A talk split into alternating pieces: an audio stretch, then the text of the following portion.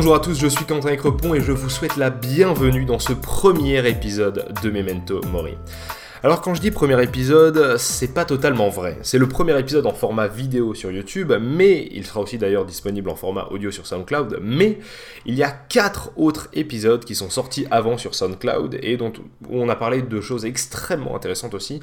Ils sont tous disponibles dans la description, je vous encourage vraiment à les écouter parce que c'est là que tout a commencé et ça explique un petit peu le concept. Le concept de Memento Mori, pour les gens qui auront la flemme, c'est en gros de parler euh, de sujets qui sont extrêmement variés. On parle de philosophie, de bien-être, de business, de communication, de, relations, de plein plein plein de choses extrêmement intéressantes. Et on essaie d'appuyer tout ça euh, avec des œuvres, donc ça peut être des films, des livres, euh, même de la musique, ce genre de choses, un tableau, peu importe. On essaye d'appuyer ça avec de la culture, en fait, tout simplement. Euh, alors je prétends absolument ne pas être quelqu'un de superbement intelligent ou je ne d'ailleurs je prétends être personne. Je suis quelqu'un qui a 22 ans. Euh, je fais juste ma vie. J'ai envie de faire Memento Mori parce que je parle des expériences qui moi m'intéressent. Je parle de ma vision de la vie et de comment moi j'arrive à avancer dans la vie sur mes différents problèmes, sur mes différents projets. Dans le dernier épisode, euh, il était dit que je ferais une pause intentionnelle à cause de Noël, Nouvel An, etc. et que je reviendrai probablement environ mi-janvier. On aurait pu s'attendre à une pause jusqu'à les début février, mi-février, début mars grand maximum. Et aujourd'hui, on est, on est début août. Donc ça fait vraiment 6 ou 7 mois que je n'ai pas fait d'épisode. Du coup, c'était intentionnel parce que j'avais envie de faire une petite pause, histoire de voir est-ce que tout ce que je disais ou tout ce que je conseillais, est-ce que ça pouvait aider les gens à être plus productifs, à se sentir mieux, à gagner en confiance, etc. Mais par contre, ce que je n'avais pas prévu, c'est que cette pause dure aussi longtemps. Plus de 6 mois sont passés. Mais ce qui est important de souligner dans tout ça, c'est pas du tout la longueur de mon absence. C'est le temps qu'il reste avant la fin de cette année. Le dernier sujet euh, abordé dans ce podcast, dans Memento Mori, c'était 2018 sera la meilleure année de votre vie. Allez l'écouter, j'expliquais pourquoi dedans. Et il s'avère qu'aujourd'hui, on est à la moitié de 2018. On a même fait très exactement 60% de l'année à l'heure actuelle. Que faire de ces 40% restants? Que sont devenus tes objectifs? Que sont devenus tes rêves, tes ambitions? Est-ce que tu arrives à les tenir? Est-ce que tu arrives à avancer? Peut-être que tu as changé tout simplement de direction, peut-être que tu comptes faire autre chose, peut-être que tu es encore perdu. Tout ça, on va y réfléchir et ça va être le sujet d'aujourd'hui auquel je vais venir dans quelques secondes. Personnellement, j'ai beaucoup progressé, j'ai beaucoup avancé dans les sujets et les domaines qui m'étaient chers, qui m'étaient importants, mais je suis pas encore satisfait, il me reste énormément de chemin à parcourir. Alors bon, ça c'est un petit peu le, dilemme de la vie, c'est-à-dire qu'on a tout le temps envie euh, d'avoir des choses, mais il faut du temps, il faut être patient, et c'est normal. Euh, la patience porte toujours ses fruits. Et puis je suis encore en train de corriger le tir sur la paresse et la procrastination parce que, comme disait Booba, la mort, c'est la sœur de la paresse. Et la dichotomie de la paresse, le contraire de la paresse, c'est le travail. Et ça tombe bien, parce que tout tourne autour du travail. Le travail, c'est pas forcément une corvée, mais c'est extrêmement important. C'est ce qui permet de nous faire nous sentir humains. Quand je parle de travail, je ne parle pas que de 8 à 5 dans un bureau, mais aussi de travail sur soi, de travail sur, son, sur sa culture, sur son développement personnel, sur sa vie, tout simplement. Et aujourd'hui, c'est justement le thème de ce podcast. On va apprendre avec 5 domaines comment être beaucoup, beaucoup plus productif et atteindre ses objectifs, ses rêves, ses ambitions, parce qu'il n'y a que ça qui importe dans la vie, c'est ce qu'on veut faire. Est-ce qu'on va réussir à atteindre nos rêves et nos ambitions? Tout le reste, ça n'a pas tellement d'importance. En vérité, on meurt tous un jour, memento mori, on s'en souvient. Euh, donc tout ce qui est important en vrai, c'est d'arriver à faire ce qu'on veut et à atteindre ce qu'on est. La première de ces choses, c'est tout simplement le commencement de la journée, parce qu'on va se coucher, on est fatigué, on a fait une grosse journée, on a juste envie de se reposer pour commencer une journée avec énormément d'énergie le lendemain. Et forcément, une journée, ça commence par se lever. Alors, la première chose à faire, c'est de ne surtout pas prendre son portable dans les mains euh, dès le réveil. Et petit piège par rapport à tout ça, c'est qu'il faut arrêter tout simplement de mettre son réveil sur son portable. Euh, il existe des radios réveils qui sont faits pour ça. Moi, par exemple, récemment, j'ai sorti des placards le radio réveil que j'utilisais quand j'étais en DUT, donc il y a 3 ans. Euh, et je, me suis rendu compte que je me lève beaucoup plus vite le matin en fait. Parce que quand on, prend son téléphone pour arrêter l'alarme, on le slide, on le déverrouille et mécaniquement il y a toutes ces petites habitudes qu'on a pendant la journée qui reviennent immédiatement. Euh, qui va être de aller euh, voir les tweets rigolos qui sont sortis, les infos intéressante sur Facebook Est-ce qu'une nouvelle vidéo est sortie sur YouTube, etc. Et en fin de compte, il y a 15 minutes, 30 minutes, 45 minutes, une heure, parfois plus, qui sont rongées uniquement parce qu'on a ce réflexe de prendre dès le matin ce téléphone dans nos mains. Ensuite, euh, il faut se donner un petit coup de boost, un petit coup de fouet. Et pour ça, j'ai deux astuces pour vous. Euh, boire un grand verre d'eau fraîche, mais vraiment d'eau fraîche. Donc la petite astuce, c'est forcément de mettre une bouteille dans le frigo, comme ça elle est vraiment vraiment fraîche le lendemain. Et on se sert un verre direct quand on se lève, tout ça, ça va venir nous déshydrater, nous déshydrater, nous désaltérer plutôt. Justement, ça serait, ça serait dommage que boire nous déshydrate. Non, ça vient nous désaltérer, ça vient nous donner un petit coup de fouet. Après, on peut aussi faire quelques étirements, on peut faire euh, aussi un petit peu de sport, mais très rapidement, une petite série de pompes, allez, 12 pompes, 20 pompes, juste 20 pompes, histoire de, paf, se donner un petit coup de fouet. Et ensuite, le dernier point par rapport au commencement de la journée, c'est qu'il faut commencer le travail direct. Alors ça rejoint un petit peu ce qu'on disait avec le portable, mais en fait si on se met dans une optique de oh, allez je peux grignoter 15-20 minutes, 30 minutes, 45 minutes, on n'est pas dans une optique de productivité, on n'est pas dans une optique d'efficacité, on est dans une optique de allez, c'est cool, chill, je peux me permettre de faire un petit peu de, de loisirs avant de me mettre à travailler. Sauf que on est le plus productif bien souvent euh, après le réveil. Hein. plus la journée passe, moins on est productif, généralement. Et en parlant de travail, la transition est toute trouvée puisque c'est le deuxième point qu'on aborde. Et dans ce point, il y a plusieurs sous-parties. Et la première, c'est qu'il faut déléguer.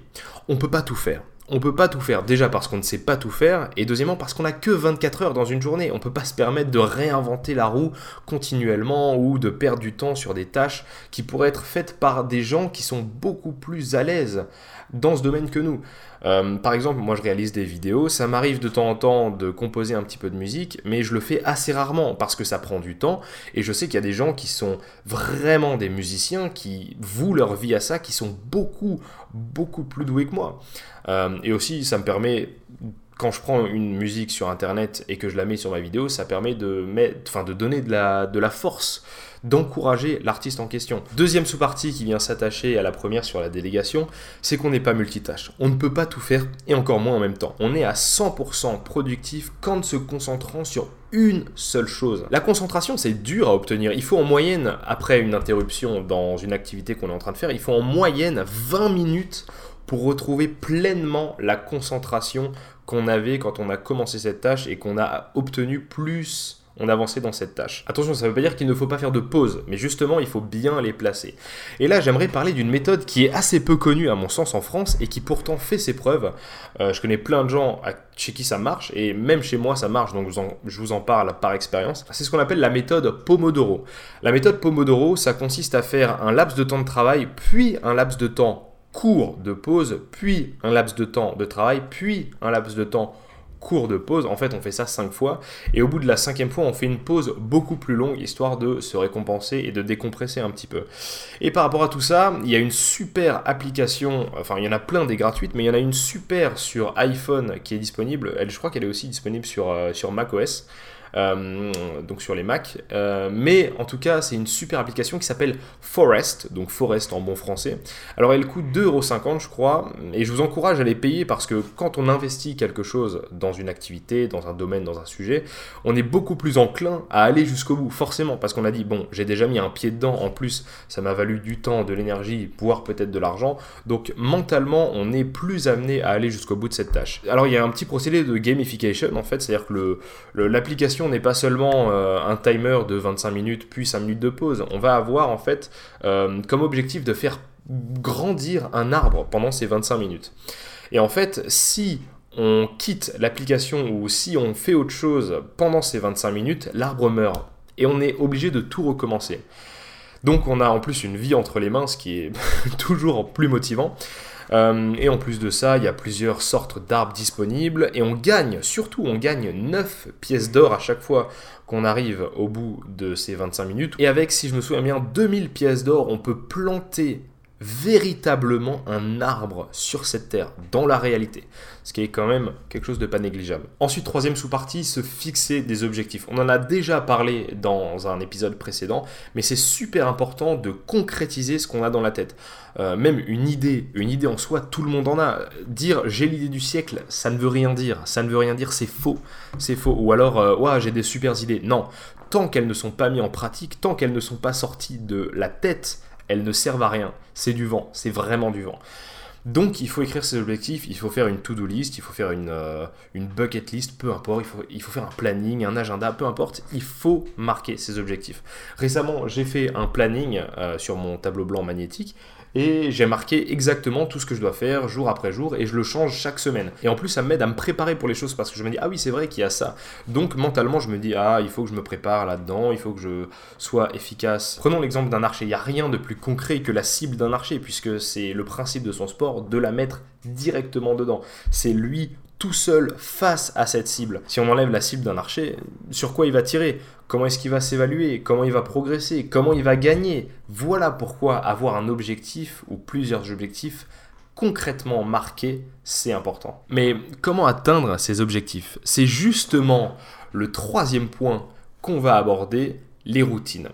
Les routines, c'est vraiment trop bien. Euh, avant d'avoir des routines dans sa vie, on, ne se rend pas compte de ce que c'est parce que on évite la routine justement tous les jours, le métro, boulot dodo. Personne, personne n'a envie de ça. Personne n'a envie de ça. Mais il existe des routines positives, des routines productives qui permettent d'être plus efficaces. Et on en a déjà parlé d'ailleurs dans le premier point qui est de comment bien commencer sa journée. On parlait de boire un verre d'eau tous les matins, un grand verre d'eau fraîche. Et bien ça, c'est une routine qui va permettre de se donner un coup d'énergie direct, de se réveiller. Ça, c'est une routine. Ça, c'est une routine efficace. On peut prendre une douche froide aussi, on peut faire quelques étirements, on peut lire tous les matins. On se dit, bon, bah, pendant 30 minutes, je lis. En ce moment, c'est ce que je fais. Vraiment, dès que je me réveille, avant de faire euh, mon travail, que j'aille sur l'ordinateur ou quoi que ce soit, je fais au moins 30 minutes de lecture. Alors, ça ne sert à rien d'avoir des routines si on ne mesure pas les résultats. Donc là, encore une fois, je conseille d'avoir un planning. Ça permet de mesurer ses résultats puisqu'on a juste à, cocher ce qu'on a fait. Euh, encore une fois, les listes, hein, euh, on peut aussi rayer ce qu'on a fait. Euh, il existe des applications pour ça, il y en a tout plein, notamment il y a Moment aussi sur, sur iOS, je crois que c'est ça, un Moment. Moment, ça permet de mesurer le temps qu'on passe sur son smartphone et le temps qu'on devrait passer normalement sur son smartphone. Ça va aussi dire le nombre de fois où on l'a déverrouillé, ce genre de choses. C'est extrêmement intéressant et ça permet de se rendre compte à quel point on est addict à ce genre de choses. Et là, on va atteindre le quatrième point qui ne fait pas plaisir. Parce que le quatrième point, c'est se restreindre. Je sais, c'est un gros mot. Le fait de se dire je vais me contraindre, je vais me restreindre, je vais me serrer la ceinture, c'est un gros mot, on n'a vraiment pas envie de l'entendre. Mais en fait, il faut bien comprendre ce qu'est réellement la liberté. La liberté, c'est pas avoir 3 milliards de dollars sur son compte en banque et pouvoir faire ce qu'on veut. La vraie liberté, c'est choisir ses chaînes. Parce qu'on est tous enchaîné à des choses et on le sera toujours. C'est normal. C'est la quintessence même de la vie d'avoir des contraintes, des responsabilités, des rêves, des ambitions, ce genre de choses. On est tous liés à des choses. Et il faut choisir précisément ces choses. Choisir ces chaînes, ce qui nous enchaîne, c'est ça, être libre. Et pour cela, trois petites choses, il faut prendre des décisions. C'est extrêmement important. Ça sert à rien l'indécision, il faut trancher. C'est soit oui, soit non, soit chemin A, soit chemin B. Parce qu'en réalité, aucune décision n'est vraiment la bonne en fait. Toutes les décisions amènent sur des chemins différents qui eux-mêmes ont des chemins différents, qui eux-mêmes ont encore des chemins et des, ramifications différentes. Ça ne s'arrête jamais. Deuxième petite chose, il faut restreindre les choses qui utilisent notre temps. Exemple typique, l'infinite scroll, donc le scroll infini, le déroulement infini sur les réseaux sociaux on va descendre sur le site, on va aller sur Facebook, on va descendre, paf, du contenu, du contenu, du contenu, du contenu, du contenu. Ça ne s'arrête jamais. Et en fait, tant qu'on n'arrive pas à décrocher, on n'en décroche pas. Parce qu'il y a toujours autre chose. Il y a plein de domaines comme ça qui gangrènent notre temps. Et c'est extrêmement problématique. Même des gens, en fait. On peut avoir des amis qui sont là. Ah, est-ce que tu peux me donner euh, cette information, euh, ceci, cela, etc. Alors, non, je ne dis pas qu'il faut couper les ponts avec les gens. Bien au contraire. Il ne faut pas forcément couper les ponts, mais il faut au moins lui expliquer les choses. Et si elle ne change pas, si euh, elle n'écoute pas, il faut couper les ponts. Vraiment, on ne peut pas se permettre de perdre du temps. Le temps, c'est vraiment sacré. Et c'est une méthode un petit peu radicale qui justement nous amène à notre troisième sous-partie, être radical s'il le faut. J'ai un exemple de ça. J'ai un ami à Paris qui devait chercher un nouvel appartement. Sauf qu'il était dans sa zone de confort. Il avait son appartement, il avait son job, etc. Et il se disait, ouais, mais allez, je le ferai plus tard, je le ferai plus tard. Et le fameux plus tard qui veut dire jamais, en fait. Et un jour, il a eu le déclic, il s'est dit, ok, je vais envoyer une lettre euh, à mon propriétaire disant que à telle date je serai parti, donc évidemment euh, en fonction de son bail, etc. Mais à partir du moment où cette lettre était envoyée, avec la résiliation du bail, il avait trois mois pour partir. Après, il était à la rue, il n'avait pas le choix.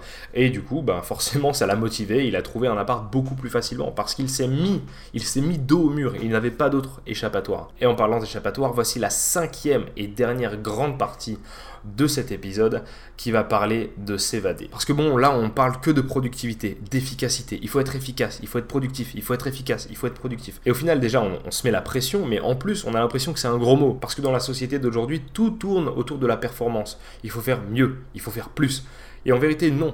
Alors il faut faire plus et mieux, effectivement, mais pas juste en travaillant bêtement ou en faisant plus pour faire plus.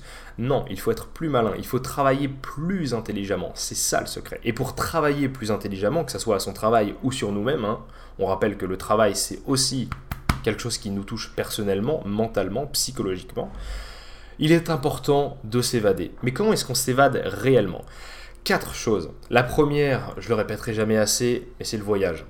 Euh, j'ai pas encore tellement voyagé dans ma vie, mais du peu que j'ai voyagé, du peu de mes déménagements, je me suis toujours dit que c'était extrêmement important. Et la preuve, c'est que tous les gens qui ont beaucoup voyagé disent que c'est épanouissant et enrichissant. Personnellement, je n'ai fait que quelques pays en Europe et je n'attends qu'une chose, c'est de voyager plus loin, plus souvent. Deuxième chose pour s'évader, prendre des risques. Prendre des risques, sortir de sa zone de confort. Oui, un canapé c'est chaleureux, c'est accueillant, on y est bien, mais un canapé, ça n'apporte rien. Ça apporte juste de la paresse, ça apporte du confort. Quand on en a besoin, ça fait toujours du bien. Mais la vie ne commence réellement qu'à la sortie de sa zone de confort, quand on tente de nouvelles expériences, quand on prend des risques, quand on met le pari alors qu'on se dit c'est perdu d'avance, quand on ose faire les choses, quand on est guidé par l'audace, c'est là, c'est là qu'on se révèle nous-mêmes. pour se révéler à nous-mêmes, c'est important de réfléchir à qui on est, qui on veut devenir, qui on a été. Toutes ces questions ne peuvent être approfondies que si on se penche sur la culture. Et la culture, ça englobe tout, pas seulement les matières qu'on apprend à l'école, mais l'art. L'art, c'est très important. La danse, euh, la peinture, la musique, toutes ces choses, ça nous fait réfléchir constamment. Se pencher sur un texte, se dire, ah, est-ce que ça résonne en moi? Si ça résonne en moi, par rapport à quoi? Euh, Qu'est-ce que ça évoque chez moi? Qu'est-ce que ça fait naître? Tout ça, ce sont des questions qui nous font avancer. Et enfin, quatrième petit point, qui est aussi un point extrêmement important, surtout par les temps qui courent, la tolérance. La tolérance, c'est quoi? C'est simplement le fait d'accepter la vision des autres. Il n'est pas du tout question d'être forcément d'accord, mais simplement de l'admettre de savoir qu'elle existe et d'accepter qu'elle existe. Ça peut mener à des débats extrêmement intéressants. On ne demande pas à tout le monde de, se convertir à telle ou telle religion. Ça, on s'en fout. C'est pas le sujet. Tout ce qui est important, c'est d'accepter qu'il y a une vision différente de la nôtre qui existe. Parce que être intolérant, c'est se fermer la porte de l'esprit. C'est se fermer aux opportunités. C'est se fermer aux autres. C'est se fermer à des visions et des perspectives de vie différentes. Et se fermer à tout ça, ce n'est pas s'évader, c'est se renfermer sur soi-même et s'emprisonner. Et le principe de Memento Mori, le principe que tout le monde devrait suivre d'ailleurs dans la vie, c'est celui de choisir la liberté. Pour finir cet épisode, on va finir sur la tradition de Memento Mori, qui est de passer une citation d'une œuvre culturelle. Euh, et en l'occurrence, c'est un film qui m'a beaucoup marqué récemment, que je n'avais jamais vu et qui pourtant est un classique, un très grand classique, qui est Incassable de M. Night Shyamalan. Bon, je vais pas expliquer l'histoire parce qu'elle est vraiment extrêmement intéressante, elle est pleine de retournements de situation, pleine de suspense et c'est extrêmement prenant, vraiment. Allez voir Incassable si vous ne l'avez jamais vu. C'est un vieux film, hein. il n'est pas en salle, mais allez le voir. Débrouillez-vous pour vous le procurer, mais voyez Incassable. Et il y a une réplique d'un des personnages, je ne dirai pas lequel parce que vraiment je n'ai pas envie de spoiler quoi que ce soit, mais il y a une réplique qui m'a marqué parce qu'elle elle va vraiment dans le sens de ce pourquoi j'ai créé Memento Mori, ce pourquoi je fais tout ça, et pourquoi le monde va aussi mal aujourd'hui. Parce qu'on vit dans une ère où on n'a jamais eu autant d'accès à la culture, à la connaissance, aux opportunités. Mais on a tellement accès à tout ça qu'on ne sait plus qui on est. On ne sait plus ce qu'on veut, on ne sait plus où on veut aller. Vous savez ce qui est le plus effrayant?